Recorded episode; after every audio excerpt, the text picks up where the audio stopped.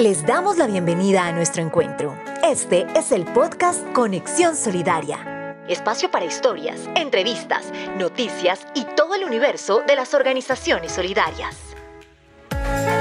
Podcast de la Unidad Administrativa Especial de Organizaciones Solidarias, UAEOS, construyendo territorios solidarios.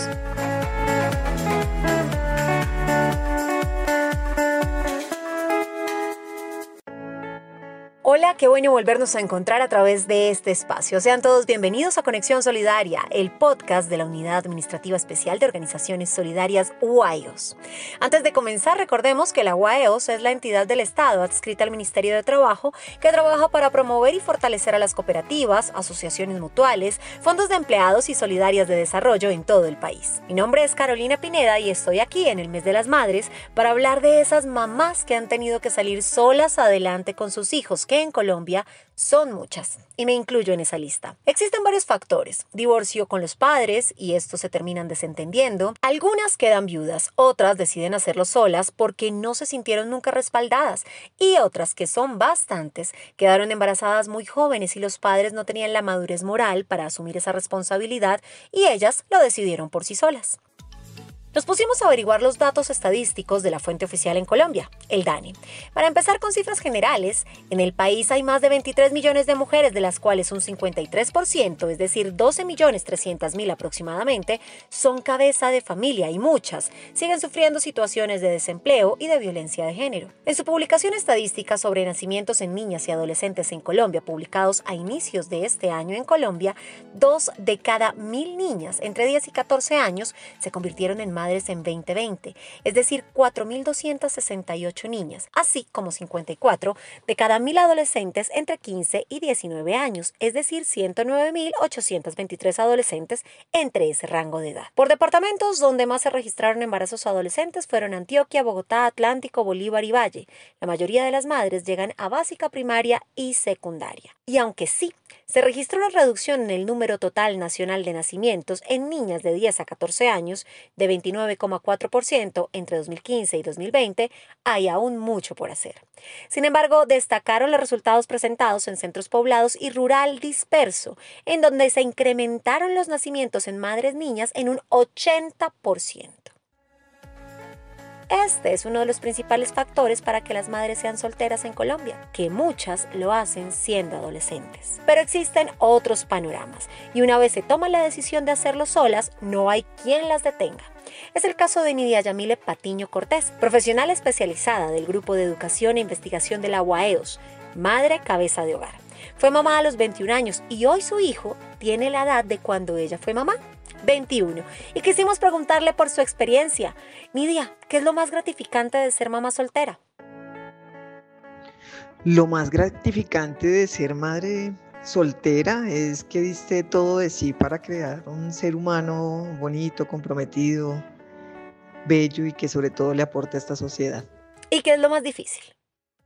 Lo más difícil de ser madre soltera, pues bueno, es asumir una labor eh, en la que pues obviamente el padre juega un papel importante en la sociedad, pero en este caso pues cumples tu rol de madre, pero hacerlo sola eh, no es fácil, ¿no? Debes eh, limitarte a hacer algunas cosas, eh, debes evitar hacer otras. y pues cumplir el rol de, de madre, creo que nunca se cumplirá el rol de padre porque ese, pues digamos, es difícil cumplir dos roles como de pronto se ha planteado, si no cumples el rol de madre de la mejor manera, pues sí dejas de hacer muchas cosas que para ti de pronto fueron importantes. En mi caso, pues logré terminar mi universidad siendo pues mamá soltera, pero pues siempre eso mm, requiere unos sacrificios bastante grandes. De acuerdo a las encuestas del DANI, muchas madres que son adolescentes abandonan sus estudios y aseguran que lo dejan de hacer por el embarazo, seguido de la falta de dinero o costos educativos elevados porque necesitan trabajar o consideran que su ciclo escolar ya terminó. Y son muchos los miedos que uno tiene de mamá cuando queda embarazado y más cuando se es joven y le toca sola. Nidia, cuando empezó a ser mamá soltera, ¿qué fue lo que le dio más miedo?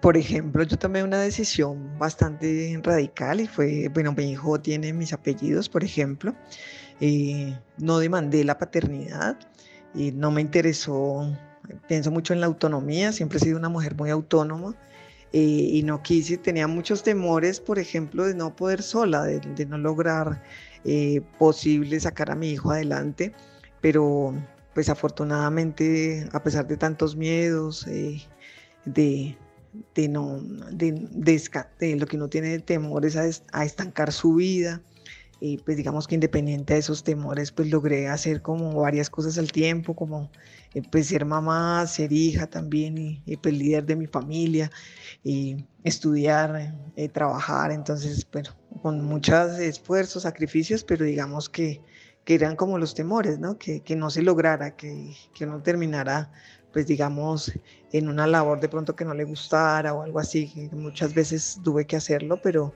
pues no lograr profesionalizarme eran más mis temores por el hecho de ser pues mamá, ¿no?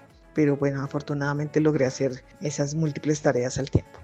Nidia, muchas gracias por compartir este podcast de Conexión Solidaria con la UAEOS con nosotros y sobre todo por compartir su experiencia personal. Hoy quisimos hablar de ellas, de las que lo hacen solas y lo hacen de forma impecable. Gracias a ellas muchos niños y niñas se convierten en excelentes hombres y mujeres para la sociedad.